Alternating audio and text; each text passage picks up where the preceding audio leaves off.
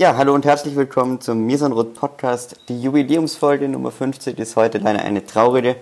Und Justin, hallo und herzlich willkommen. Hallo. Und ich, Felix, werden heute die gestrige Niederlage gegen Real Madrid ein bisschen analysieren. Und ja, Justin, wie hast du geschlafen nach diesem Abend? Ähm, schlecht wäre, wäre ja noch gut, weil ich habe gar nicht geschlafen, also fast gar nicht. Das hat mich wirklich ähm, ziemlich beschäftigt noch, die, die Niederlage. Ich glaube, ich bin irgendwann um, keine Ahnung, drei oder vier eingeschlafen, war ich relativ früh wieder wach.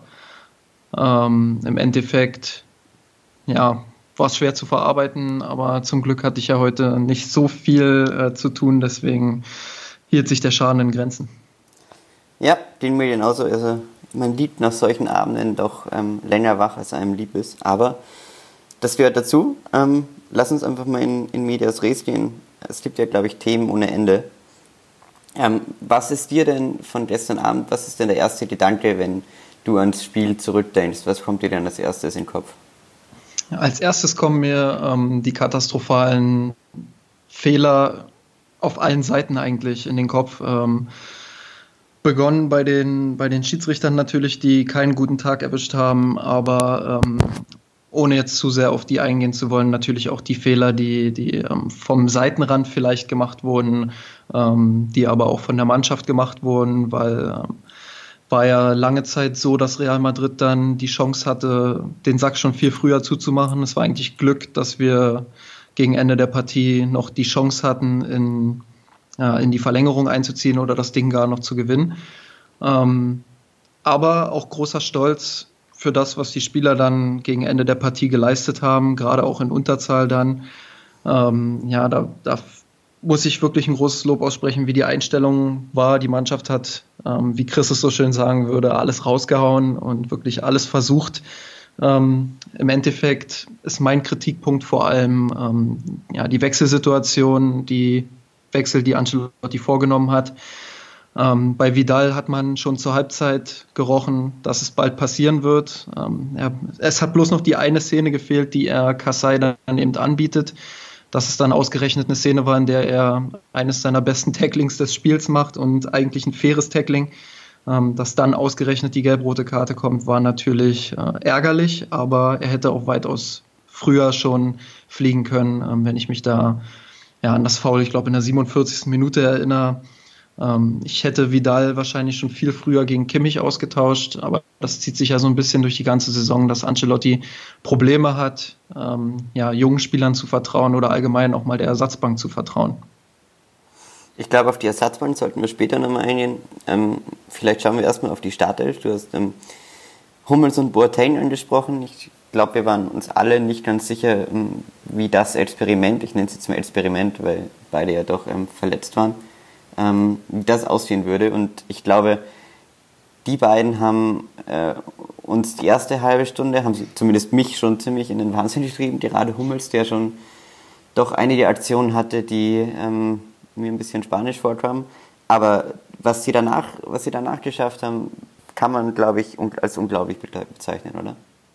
Auf jeden Fall. Ähm, also gerade Boateng und Hummels sind ja zwei Kandidaten, die in der Vergangenheit nach Verletzungen immer schwächere Auftritte hatten eigentlich. Äh, Hummels bei Dortmund, Boateng bei uns. Ähm, umso überraschender war es für mich eigentlich, dass, dass beide dann ab der 30. Minute würde ich auch ähnlich sehen wie du. Ich glaube, am Anfang hat gerade Boateng, aber auch Hummels in einigen Situationen immer ein bisschen gewackelt. Mal einen Schritt zu spät, mal ähm, ja, ein Pass nicht richtig angebracht. Ähm, ja, aber was dann ablief, also das war ja Wahnsinn, was, was die für Konter, wie die die verteidigt haben. Wenn drei Realspieler auf die beiden zugelaufen sind, da kann ich mich an eine Szene erinnern, wo die beiden wirklich gegen die Dreieroffensive von Real alleine waren und es trotzdem geschafft haben, dass Real nicht mal zum Abschluss kam. Und ähm, ja, das war schon ziemlich stark auf jeden Fall. Ich fand generell unsere Abwehrreihe hat, hat wirklich ein, ein gutes Spiel gemacht, das muss man so sagen war ja zu erwarten, dass in, im Bernabeu-Stadion jetzt nicht ähm, auf einmal keine Chancen für Real entstehen würden. Also, äh, wie gesagt, die, erste, die ersten 20 Minuten fand ich sehr gut. Dann gab es eine Phase von ebenfalls 20, 25 Minuten bis zur Halbzeit, wo Real auch einfach ähm, eine sehr gute Überladung geschafft hat, mit Isco, der immer wieder zentral äh, eingerückt ist und, und da haben sie schon auch sehr gut gespielt und da muss man trotzdem sagen, haben sich, haben sich die da hinten weitergehalten dafür, wie sie auch dann zusammengesetzt waren. Und natürlich würde ich da einfach gerne nochmal Philipp Lahm rausheben, der gestern ähm, uns alle, glaube ich, ein bisschen zu Tränen gerührt hat mit seinem letzten Champions League-Auftritt. Ähm, aber man hat wieder gut gesehen, was, was seine, was seine ähm, Stärke ist, nämlich dass, dass er jemand ist, der trotz seines Alters einfach äh, immer perfekt steht ähm, und, und ich meine, er hat gegen Marcelo verteidigt. Zu Marcelo darfst du jetzt ein bisschen was sagen. Ja, was, was soll man zu Marcelo schon großartig sagen? Ich glaube, ähm, das war, er hat eindrucksvoll unter Beweis gestellt, dass er im Moment und vielleicht auch schon seit einigen Jahren der beste Linksverteidiger der Welt ist. Ähm, wir sagen ja immer so schön, dass Philipp Lahm ähm, vielleicht der einzige Außenverteidiger ist, der ein Spiel dominieren kann. Ich glaube, spätestens nach dieser Partie kann man Marcelo ähm, da auch dazu zählen. Das ist eine Eigenschaft von dieser Position, ein Spiel zu kontrollieren und zu dominieren. Das ist absolute Weltklasse und das ist was, was man auch in der Vergangenheit nicht oft von Außenverteidigern erlebt hat. Und ähm, ja, den in Schach zu bekommen, ist extrem schwer ich würde sagen, Marcellos einzige Schwäche ist vielleicht so ein bisschen das Verteidigen hinten, aber selbst da hat er gegen Robben einen richtig guten Job gemacht, wenngleich er auch äh, einen Arjen Robben nicht, nicht über 90 bzw. 120 Minuten verteidigen konnte. Ist das eigentlich meine persönliche Haltung oder Frustration?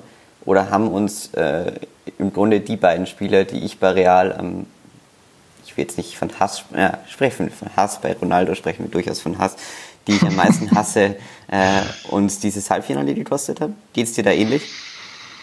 Ja, ich glaube, ich glaube, ja, uns hat eher das Halbfinale gekostet, dass wir, äh, dass, dass wir versucht haben, uns mit der individuellen Klasse von Real Madrid zu messen. Also ähm, wir waren in der Vergangenheit unter Heinkes im Trippeljahr, aber auch unter Guardiola waren wir vor allem als Team extrem stark in dieser Saison waren wir vielleicht so abhängig von der individuellen Klasse wie ewig nicht mehr, wie vielleicht noch nie, ich weiß es nicht. Vielleicht liegt es ein bisschen länger zurück, zehn Jahre vielleicht. Kann ich schwer einschätzen, aber in den letzten Jahren waren wir halt ein Team. Jetzt waren wir sehr abhängig von der individuellen Klasse. Und wenn wir uns versuchen, Mann gegen Mann mit Real Madrid zu messen, dann behaupte ich, verlieren wir mindestens sechs, wahrscheinlich sogar sieben aus zehn Duellen. Und ähm, ja, da muss schon ein taktischer Plan dahinter sein, ein mannschaftstaktischer Plan. Da muss das wirklich über 90 Minuten komplett funktionieren, um, um Real Madrid dann auch in zwei Duellen zu schlagen. Ich hatte in, meiner, in meinem Beitrag da bei unserem Roundtable geschrieben, dass es eben genau auch von der, von der individuellen Klasse eben dann noch abhängen wird. Wenn wir schon darauf setzen, dann äh, muss eben auch Thiago zum Beispiel einen Sahnetag erwischen, ähm, von dem ich gestern durch über weite Strecken des Spiels sehr enttäuscht war, weil ich habe selten so viele Fehlpässe, so viele Ungenauigkeiten ähm, bei ihm gesehen. Also ich fand jedes Mal, wenn, wenn er angesetzt hat zu einem seiner guten, guten Dribblings im Mittelfeld, ähm, hat Real das sofort kontrollieren können, weil das alles zu durchsichtig war. Wie ging es dir denn? Genauso, ähm, ich glaube, man kann da durchaus berechtigterweise auch von Enttäuschung sprechen. Thiago war der Mann in dieser Saison, er war der, der unser Mittelfeld ähm, kontrolliert hat, dominiert hat und wenn der Teil dann eben wegbricht, dann weißt du genau, dass dein Mittelfeld nicht funktioniert. Ähm, ja, aber man muss auch sagen, dass Real das halt klasse gemacht hat. Ähm, je nachdem, wo Thiago gerade war, ob er auf Großseite war oder eben auf Modus-Seite, wurde ähm, er halt gedoppelt zusammen mit Casemiro dann. Also entweder Casemiro und Modric oder eben Casemiro und Groß, die waren sofort am Mann, die waren sofort bei Thiago. Ähm, und dementsprechend ja, hatte er natürlich auch einen schweren Stand. Vielleicht hat ihm da auch ein bisschen die, die Unterstützung gefehlt am Ende. Ähm, ja, schwer zu sagen, aber er kann es besser. Er kann sich auch gegen zwei Gegenspieler von dieser Klasse besser durchsetzen. Und gestern ist er eigentlich komplett abgetaucht. Was ich mir während dem Spiel gedacht habe, war, ich, ich fand, dass Thiago auf der falschen Position gespielt hat. Ich hätte ähm, von Anfang an mit Müller gespielt, auf der, auf der Zehnerposition ähm, und Thiago zurückgezogen, weil er, weil er dadurch mehr Freiraum bekommen hätte. Und ich, ich finde, man hat klar gesehen, dass in dem Moment, wo Müller und Lewandowski am Feld waren, ähm, es ein komplett anderes Spiel war. Also ich, ich will mir jetzt nicht vorstellen, wie es ausgeschaut hätte, hätten wir von Anfang an mit Riveri, Müller, Lewandowski und Robben vorne gespielt, Weil ich glaube, da wäre, das wäre, das wäre das gewesen, wo wir am meisten Druck erzeugt hätten. Ja, vielleicht, aber ich glaube, es war auch ein Stück weit ähm, die Idee von Ancelotti, ja, sich erstmal in das Spiel reinzufinden. Ähm, vielleicht defensiv erstmal stabil zu stehen, ähm, nicht zu früh ein Gegentor zu kassieren, nicht zu früh ins offene Messer zu laufen. Ich glaube, dahingehend ähm, hatte er vielleicht auch schon die Idee, Müller dann irgendwann zu bringen, wenn wirklich ähm, der Zeitpunkt dafür gekommen ist, wenn wirklich nochmal Schlussoffensive Offensive gestartet werden muss. Ähm, ich bin da, glaube ich, eher bei Ancelottis Startformation. Ähm, aus diesem Grund eben. Wir sind 2014 zum Beispiel im Rückspiel direkt ins offene Messer gelaufen, haben direkt ähm, ja, überdreht. Und ähm, das ist uns diesmal nicht passiert. Wir haben das Spiel von Anfang an ruhig kontrolliert. Sicherlich hat Real dann auch seine Phasen gehabt. Das ähm, ist auf diesem Niveau, denke ich, normal. Aber ähm, ja, wie gesagt, ich glaube, dass das äh, schon die richtige Entscheidung war, gerade auch weil Müller in der Vergangenheit äh, nicht so richtig gut ins Spiel eingebunden war und seine Verfassung auch nicht die beste war. Umso mehr hat es mich dann eben auch überrascht, wie Müller ähm, ja, in der Verlängerung oder auch schon davor mit Lewandowski zusammen gespielt hat. Das war echt ein solider bis sehr guter Auftritt von ihm. Und umso bitterer war es natürlich, dass ähm, die beiden nur so kurz zusammen gespielt haben, ähm, weil Lewandowski nach, nach ähm, Vidals roter Karte dann, dann runter musste. Ähm, ich glaube, das ist ja die Auswechslung, die von außen her am schwersten nachzuvollziehen war. Warum würde man in der Situation Lewandowski runternehmen? Ohne jetzt zu sehr auf deine Sichtweise einzugehen, vielleicht kannst du nochmal erklären, warum hat Ancelotti das wohl gemacht? Ähm, es war ja nach der roten Karte war es ja eigentlich zwingend notwendig, dass das Mittelfeld stabilisiert wird. Wir haben im Hinspiel gesehen, ähm, nach der roten Karte von Martinez hat er so gewechselt, dass am Ende ein Mittelfeldspieler gefehlt hat. Das hat uns dann ähm, die Hoheit im Mittelfeld gekostet und Real hat uns überrollt.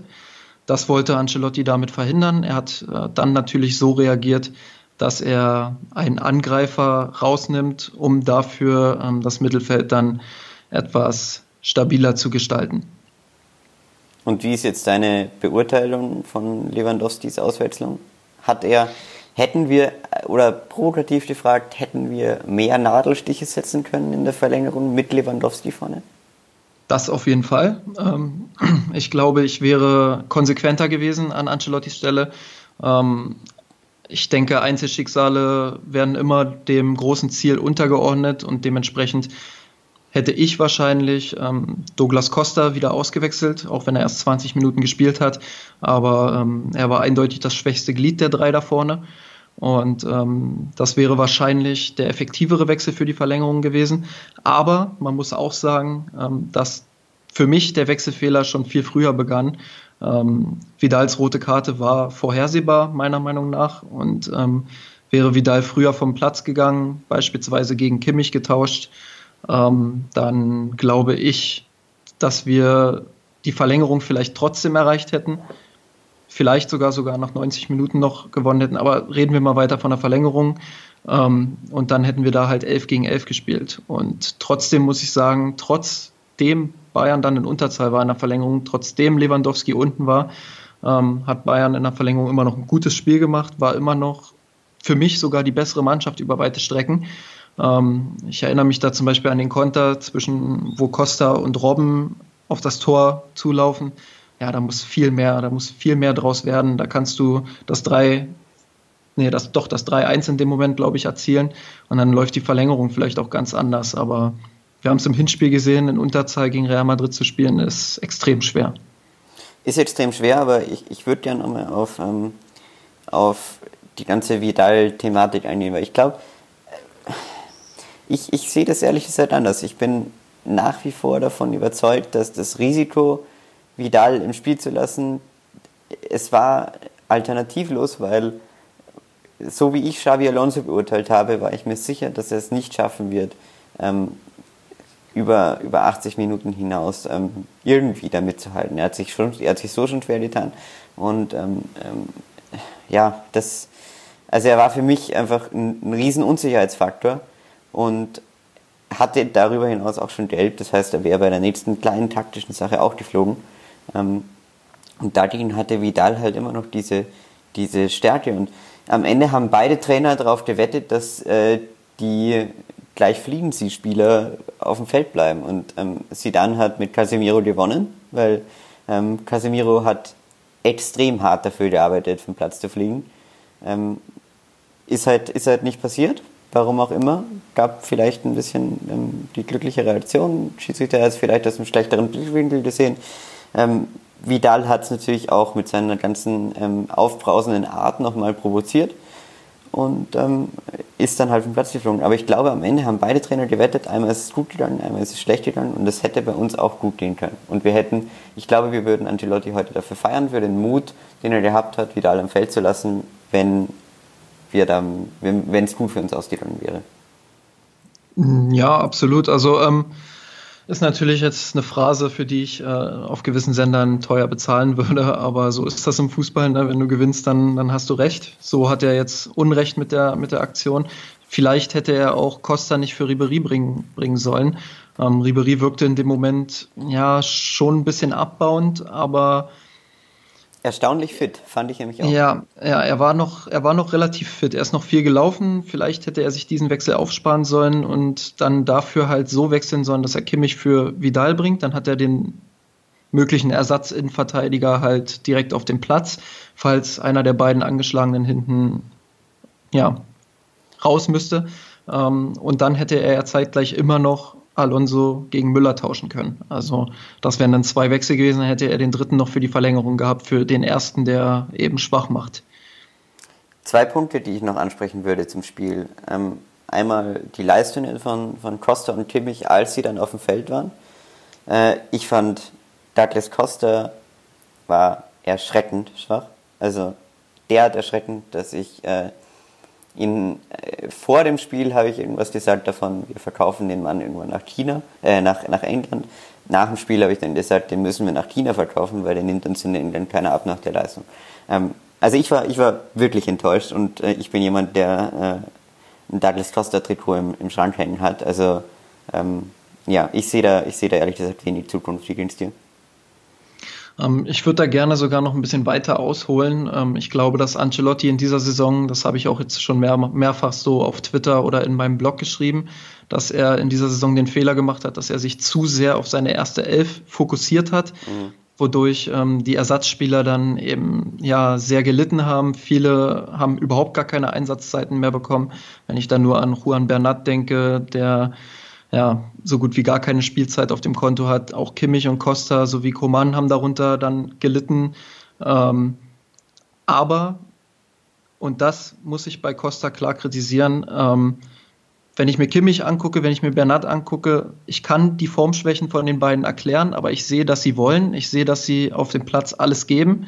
Ich sehe, dass sie es versuchen, dass sie sich empfehlen wollen. Und das sehe ich bei, bei Douglas Costa eben nicht.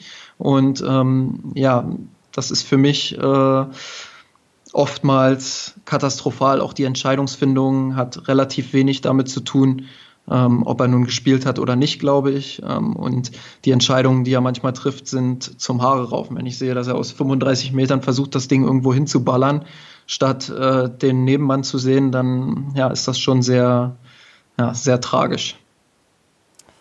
Ja, also ähm, ich fand, das hat sich alles letzte Saison schon angedeutet bei, bei Costa, auch wenn er, ähm, wenn du jetzt gerade von 30 Metern Hämmern sprichst. Justin, wir sind damals im äh, Berliner Stadion nebeneinander gesessen, als er den Strich in den Winkel genagelt hat. Insofern, ich habe kurz gedacht, vielleicht, vielleicht geht ja so einer rein. Aber ich, ich gebe dir natürlich vollkommen recht. Ähm, er, er trifft wahnsinnig viele falsche Entscheidungen. Und was ich eben bei Costa, oder was für mich der große Unterschied bei Costa zu Kimmich und zu Coman vor allem ist, ist, ähm, sie, Kimmich und Coman haben deutlich mehr Entwicklungsfähigkeit als unser brasilianischer Freund. Und äh, insofern, ja, darfst du eigentlich äh, nur, nur, eine, nur eine Konsequenz geben. Und die ist, dass du, dass du das Geld mitnimmst und ähm, ihn zu einem Verein verkaufst, wo vielleicht eher besser hinpasst. Und ja, so leid es mir auch tut. Ähm, lass uns noch kurz über Kimmich sprechen. Du hast, die, du hast seine Formkrise, die erklärbar ist, auch schon angesprochen.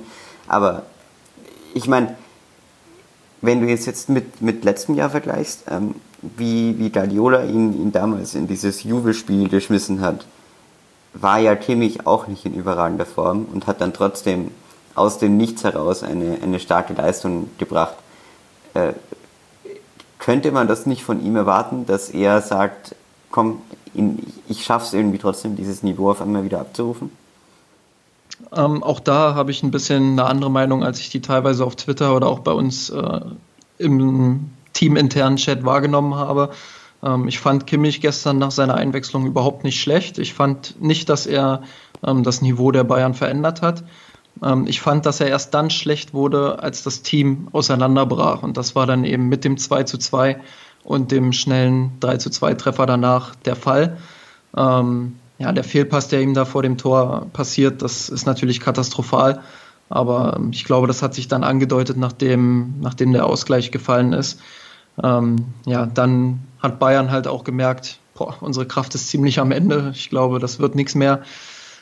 Das war dann so der Bruch im Spiel. Das war auch der Bruch in Kimmichs Spiel. Ähm, bis dahin hat er meiner Meinung nach keine gravierenden Fehler gemacht und ähm, ja, eine solide Partie. Ähm, um nochmal auf die Guardiola-Zeit zurückzukommen, glaube schon, dass Kimmich mehr Einsätze auch hatte, als ähm, noch nicht die, die, Problematik da war mit den beiden Innenverteidigern, äh, mit den ganzen Innenverteidigern, dass er dann da hinten rein musste gegen Juve. Ich glaube nicht, dass das ähm, aus dem Nichts kam, seine Form. Ähm, er hatte damals auch vorher schon einige Spiele gemacht, auch als Innenverteidiger hat er in der Bundesliga vorher schon gespielt.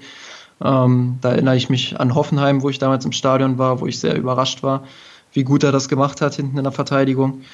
Ähm, ich glaube, dass er damals regelmäßiger gespielt hat und unter Ancelotti hat ihm in der Rückrunde zumindest komplett diese Praxis gefehlt und man kann von einem, ich glaube, 21 Jahre ist er jetzt, ähm, von so einem jungen Spieler kann man nicht zu 100 Prozent erwarten, dass er aus dem Nichts sofort da ist. Also ich denke, wir brauchen über eins nicht diskutieren und das ist, dass ähm, wir beide davon enttäuscht sind, dass Carlo Ancelotti sein Versprechen insofern nicht gehalten hat, als äh, dass er nicht fähig war, zum jetzigen Höhepunkt der Saison die nicht nur die ersten 10, 11, sondern die ersten 15 im Kader auf ein hohes Niveau zu bringen, oder? Ja, das ist, das ist unter anderem mein größter Kritikpunkt. Ähm, wobei ich auch da nochmal ähm, meinen Tweet von gestern Abend, der sehr emotional war, nochmal aufgreifen möchte, wo ich gesagt habe, ich möchte diesen Trainer nicht mehr. Ähm, das klingt natürlich sehr hart, nachdem man äh, in der Bundesliga Erster ist, im Pokal im Halbfinale und in der Champions League unglücklich gegen eines der besten Teams der Welt ausscheidet. Aber das hat überhaupt nichts mit den Erfolgen zu tun. Das hat überhaupt nichts nur mit dem gestrigen Spiel zu tun, sondern ähm, die gesamte Entwicklung gefällt mir einfach nicht. Und ich glaube, dass Ancelotti aktuell nicht der richtige Mann für diesen Umbruch ist, der spätestens jetzt ansteht, der für mich schon letzten Sommer notwendig war. Ähm, er wurde geholt, um nochmal die letzte Energie aus den, aus den Spielern Lahm, Alonso, Robben, Ribery, um das nochmal zu bündeln, um dann nochmal den großen Sprung in der Champions League zu schaffen. Ähm, ja, das hat er jetzt nicht geschafft. Das kann passieren. Das kann, das haben wir Guardiola dreimal zugestanden. Warum sollten wir das Ancelotti jetzt nicht zugestehen? Ähm, aber ja, ich glaube, dass jetzt für den Umbruch ein Trainer kommen muss, der mit Kimmich, mit Koman, auch mit Sanchez, den ich noch nicht aufgegeben habe, ähm, mit den vielen jungen Spielern im Kader was Neues aufbaut, der ähm, den, mit denen sich hinsetzt, den Fußball jetzt nicht erklärt, dass niemand muss diesen Spielern Fußball erklären, aber der sie weiterbringt, der ihnen ähm, ja, eine Entwicklung vertraut. aufschlägt, der ihnen vertraut vor allem, der ihnen Spielzeiten gewährt. Ähm, und ich glaube, dafür ist Carlo Ancelotti nicht der richtige Mann.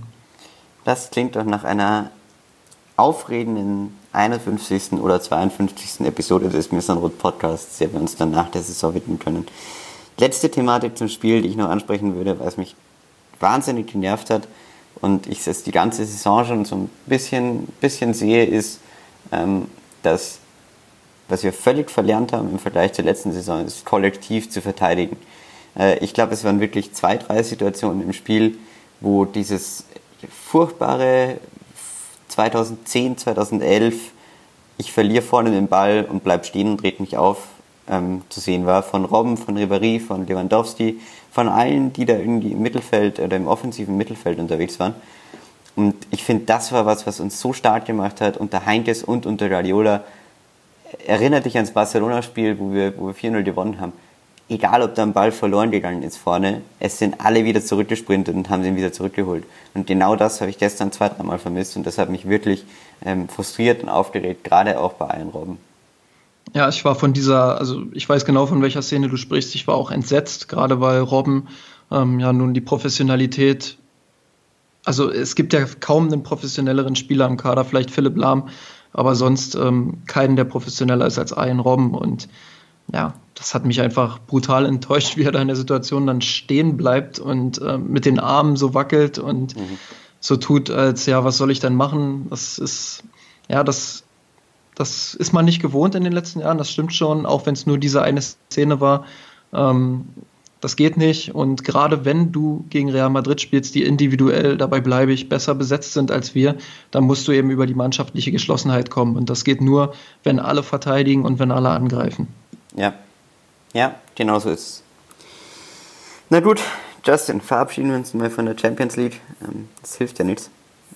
Ich weiß, es ist irgendwie es ist ein komisches Gefühl, weil diese Niederlage ja, ah, sie, sie kam nicht überraschend, aber ähm, wir haben am Ende dann doch damit gerechnet, dass die Saison noch irgendwie weitergeht und dass die Highlights noch weitergehen. Und jetzt ähm, ist schon so ein Gefühl, Gefühl der Leere da, auch wenn die Meisterschaft das sicher ist und man einen Pokal gut geschossen hat. Aber ähm, ich glaube, wir haben jetzt sieben Tage Zeit bis Dortmund.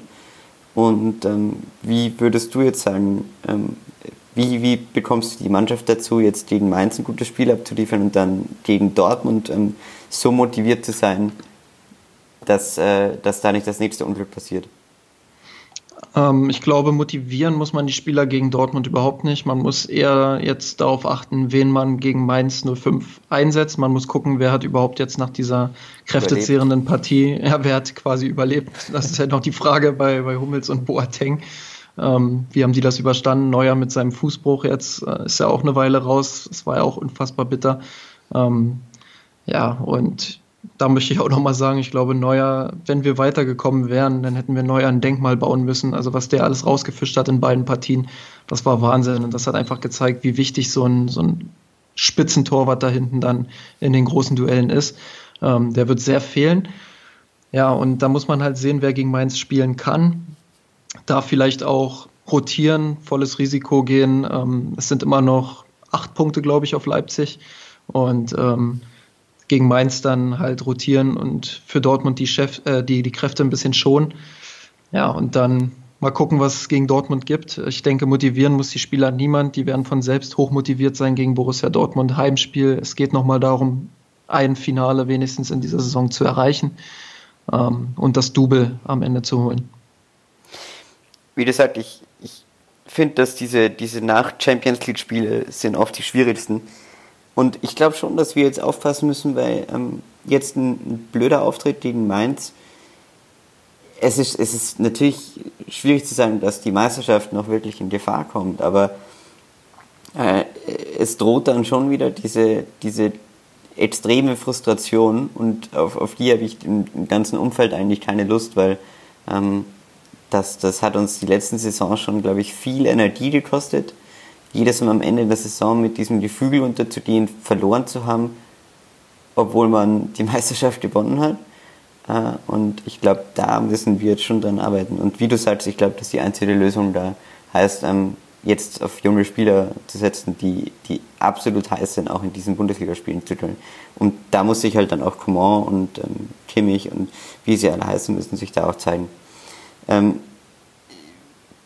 wie würdest du jetzt sagen, äh, im Vergleich zu den, zu den Jahren davor, ähm, wie, wie kann man diese Saison jetzt noch beenden, so dass sie am Ende als gut bewertet werden kann? Nicht als sehr gut, aber zumindest als gut. Das ist natürlich immer spielverlaufsabhängig. Ich würde prinzipiell jetzt erstmal mit dem Double antworten. Ganz klar, das muss das Ziel sein jetzt. Ähm, die Meisterschaft musst du mit acht Punkten Vorsprung natürlich nach Hause fahren. Das ist gar keine Diskussion. Ähm, Im Pokal kommt es natürlich auch ein bisschen auf den Spielverlauf an. Ich erinnere mich da an das brutale Elfmeterschießen damals gegen Dortmund, wo, wir, wo zwei Schützen weggerutscht sind. Ähm, so, und das ist natürlich dann äh, auch extrem bitter gelaufen damals. Wir waren klar die bessere Mannschaft, ähm, hätten eine Elfmeter kriegen müssen, dann steht es 2-0, dann geht das Ding an uns, ganz klar. Und ähm, sowas ist dann natürlich immer unglücklich. Aber wenn du dann gegen Dortmund verdient verlierst und wirklich keine externen Faktoren damit reinspielen, ähm, dann wäre das schon brutal enttäuschend, weil im Heimspiel gegen Borussia Dortmund musst du, musst du gewinnen, musst du ins Finale einziehen. Ähm, ja, und wenn wir dann den Pokal holen, dann können wir immer noch von einer versöhnlichen und guten Saison sprechen, denke ich. Auch wenn es natürlich sehr, sehr viel Diskussionsbedarf gibt, aber dazu kommen wir dann in den nächsten Podcast-Folgen. Was ich schon noch ganz kurz ansprechen möchte, weil ich glaube, das gehört zu so einem Abend dazu, wie wir das dann erlebt haben, ist äh, der ganze Umgang mit einer, mit einer Niederlage.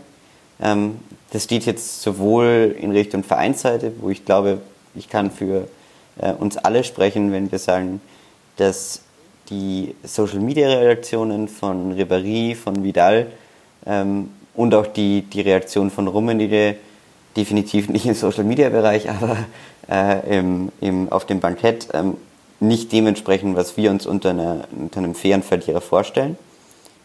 Oder? Nee, also da bin ich voll bei dir. Ich war schon ein bisschen erschüttert, was ich da für Zitate gelesen habe, ähm, von Spielerseite, aber auch von, von offizieller Seite wie Rummenigge jetzt, ähm, aber auch in Social Media. Ich fand es ätzend, wie krass dann die Reaktion Richtung Schiedsrichter war. Ähm, ich glaube und ich bin auch ein großer Fan davon, ähm, die Fehler immer erst bei sich selbst zu suchen. Wir haben genug Fehler gemacht in beiden Spielen. Ähm, und das ist, das wird auch so ein bisschen der Leistung von Real Madrid nicht gerecht, weil man muss halt auch wirklich eingestehen, ob man Real Madrid nun mag oder nicht, dass sie die höhere individuelle Klasse haben und dass sie in beiden Spielen ähm, den Sack schon viel eher hätten zumachen können und dass sie dann ähm, halt auch irgendwo verdient weitergekommen sind. Das muss man dann anerkennen. Man muss anerkennen, dass sie äh, in beiden Spielen vielleicht die bessere Mannschaft waren, auch wenn wir unsere Phasen hatten, in denen ähm, das ganze Duell kippen kann ja, und dann muss man die Fehler halt bei sich suchen, bei sich anfangen, gucken, was haben wir falsch gemacht, was äh, hätte der Trainer anders machen können, was hätte die Mannschaft anders machen können. Und ähm, man muss dennoch, und da bin ich dann zum Beispiel auch bei Steffen, man muss dennoch ganz klar sagen, dass die Schiedsrichter in beiden Partien absolut keinen guten Tag hatten und das ist noch untertrieben. Ähm, sie hatten einen sehr schlechten Tag. Sie haben viele Fehlentscheidungen getroffen auf beiden Seiten, vielleicht am Ende ein bisschen zu Ungunsten der Bayern, aber wie gesagt, erst bei uns anfangen. Erst bei uns anfangen und ähm, die richtigen Schlüsse ziehen jetzt für den Rest der Saison. Ich glaube, dabei können wir es belassen. Ähm, Justin, vielen Dank. Immer gerne. Und wir werden sehen, dass wir uns in den nächsten ähm, ein, zwei Wochen jetzt nach dem Spiel gegen Dortmund und dann auch im Hinblick auf vielleicht das letzte große Saisonhighlight im DFB-Pokalfinale nochmal hier melden mit einer 51. Ausgabe und auf jeden Fall äh, wird das ganze Thema Ancelotti und wie geht es weiter in der nächsten Zeit auch bei uns im Blog, denke ich, die Hauptrolle spielen. Insofern vielen Dank fürs Zuhören und bis bald. Ich hab